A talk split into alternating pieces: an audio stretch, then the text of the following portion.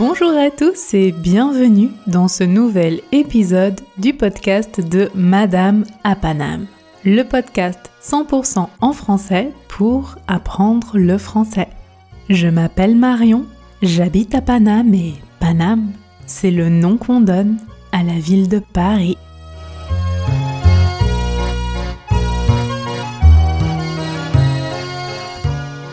Avant de commencer, je vous rappelle que la transcription est disponible sur mon site www.madameapanam.com.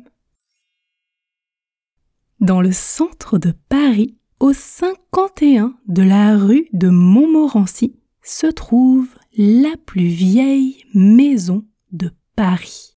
Et cette maison est très particulière. Elle date du Moyen Âge de 1407 et savez-vous à qui appartenait cette maison? Un roi? Un homme politique? Non. Mais c'est un homme dont vous connaissez peut-être le nom car il est célèbre dans le monde entier. C'est Nicolas Flamel. Est-ce que vous avez déjà entendu parler de Nicolas Flamel? Si vous avez lu le livre ou vu le film de Harry Potter ou Les animaux fantastiques, vous connaissez très probablement Nicolas Flamel car il a un rôle important dans le monde des sorciers. Et oui, Nicolas Flamel est connu pour être un alchimiste qui aurait découvert la pierre philosophale. Oui, il aurait découvert comment transformer les métaux en or. Et il aurait aussi découvert le secret de l'immortalité. Être immortel signifie ne jamais mourir. Mais saviez-vous que Nicolas Flamel avait vraiment existé? Qu'il était français et avait habité à Paris Plongez avec moi dans le Paris mystérieux du Moyen Âge et laissez-moi vous raconter l'histoire de Nicolas Flamel. On sait que Nicolas Flamel est né à côté de Paris pendant le Moyen Âge entre 1330 et 1340. Nous ne connaissons pas la date exacte. Pour contextualiser très rapidement, le début du XIVe siècle en Europe est marqué par la guerre et de grandes périodes de famine. La famine, c'est le manque de nourriture. En plus, à cette époque, la peste noire tue plus d'un tiers de la population en Europe. Donc, Nicolas Flamel est né dans ce contexte, dans une famille bourgeoise, assez aisée, donc dans de bonnes conditions. Il a appris à lire et à écrire, ce qui était rare à l'époque, et a commencé à travailler dans une librairie. Il était copiste, écrivain public et traducteur. Donc, je rappelle que l'on est un siècle avant l'invention de l'imprimerie en Europe. Donc, au temps de Nicolas Flamel, il fallait copier chaque livre à la main. Oui. Ensuite, écrivain public signifie qu'il écrivait des actes ou des lettres, par exemple, pour les personnes qui ne savaient pas écrire, ce qui était le cas de la majorité des gens à cette époque. Nicolas Flamel s'est marié avec Dame Pernelle, qui était riche mais pas non plus très très très riche. Et je vous dis ça, car cela va avoir son importance dans la suite de l'histoire. Et oui, la richesse inexpliquée de Nicolas Flamel va participer à créer sa légende.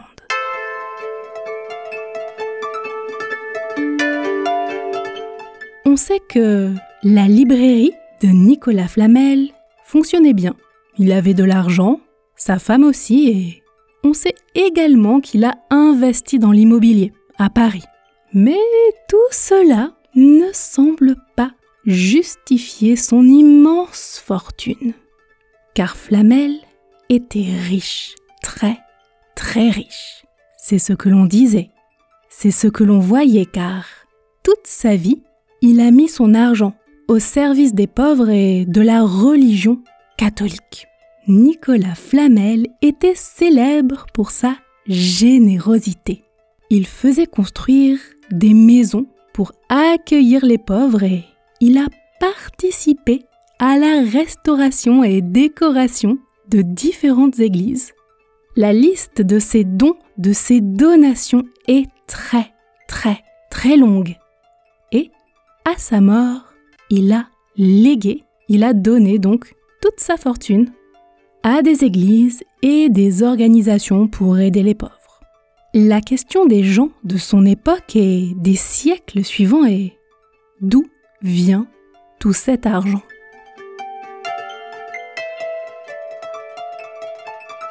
Bizarre, bizarre. Aurait-il trouvé le moyen de créer de l'or à partir d'autres métaux? Deuxième chose étrange, Nicolas Flamel a vécu vieux, très vieux, officiellement jusqu'en 1418. Il avait donc 78 ou 88 ans. C'est très, très vieux pour l'époque. Mais quel était donc son secret? Une fortune mystérieuse et une incroyable longévité. Un âge très avancé donc. Cela va alimenter des rumeurs. Les rumeurs, ce sont des hypothèses, des choses que les gens disent mais sans en avoir aucune certitude. Et ces rumeurs vont grandir. Plusieurs auteurs vont écrire à ce sujet et un jour, trois siècles plus tard, en 1612, un livre qui aurait été écrit par Nicolas Flamel est publié. Le titre est le livre des figures hiéroglyphiques. C'est un titre mystérieux, mais vous allez le voir, le contenu du livre l'est encore plus car ce livre raconte le grand secret de Nicolas Flamel comment il aurait réussi à créer la pierre philosophale, ce qui lui aurait permis d'être riche immortel. Ce livre, qui aurait été écrit par Nicolas Flamel à l'époque, raconte qu'un soir, il a fait un rêve.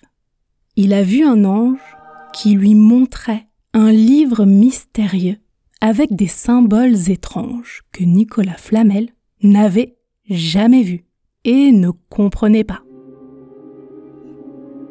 Quelque temps plus tard, Nicolas Flamel acheté un livre ancien dans ce livre, il a reconnu les symboles qu'il avait vus dans sa vision avec l'ange. C'était le même livre qui avait pour titre le livre d'Abraham le Juif. Il a alors commencé à étudier le livre, mais il n'a jamais réussi à le déchiffrer, à le comprendre. Il a consulté d'autres alchimistes, mais personne n'a pu l'aider.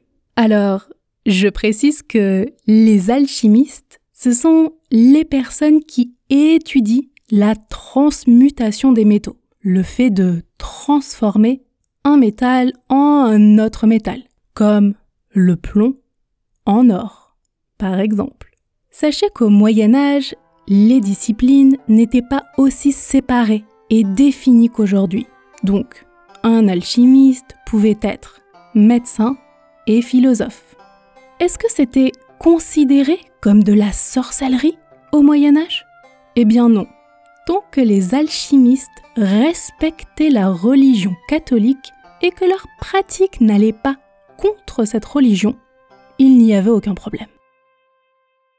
Nicolas Flamel va passer plus de 20 ans de sa vie à essayer de déchiffrer le mystérieux manuscrit, le grimoire c'est-à-dire le livre ancien, sans vraiment obtenir de résultats. Mais, un jour, comme Nicolas Flamel était très croyant, très pieux, il a décidé de faire un pèlerinage à Saint-Jacques de Compostelle en Espagne. Alors, je précise, pendant le Moyen Âge, Saint-Jacques de Compostelle était un lieu très important pour la chrétienté, pour les chrétiens. Sur le chemin, il a rencontré un autre alchimiste, Maître Canche, qui connaissait et comprenait les symboles inscrits dans le livre mystérieux. Malheureusement, cet alchimiste est mort avant de livrer tous les secrets à Nicolas Flamel. Mais cela lui a permis d'en savoir assez pour continuer de travailler et finalement créer la pierre philosophale. Nicolas Flamel est officiellement mort en 1418, mais ce livre explique pourquoi il est devenu immensément riche, très riche donc, et pourquoi il a vécu si longtemps. D'ailleurs, selon la légende, il serait peut-être toujours vivant, plus de 600 ans après sa naissance. On n'a jamais pu prouver que le livre paru en 1612, le livre des figures hiéroglyphiques, avait bien été écrit par Nicolas Flamel. Et l'on n'a jamais retrouvé le livre d'Abraham le Juif qui contenait les mystérieux symboles. Aujourd'hui, les chercheurs doutent très sérieusement de cette version et pensent que le livre des figures hiéroglyphiques a été écrit bien plus tard par un auteur inconnu.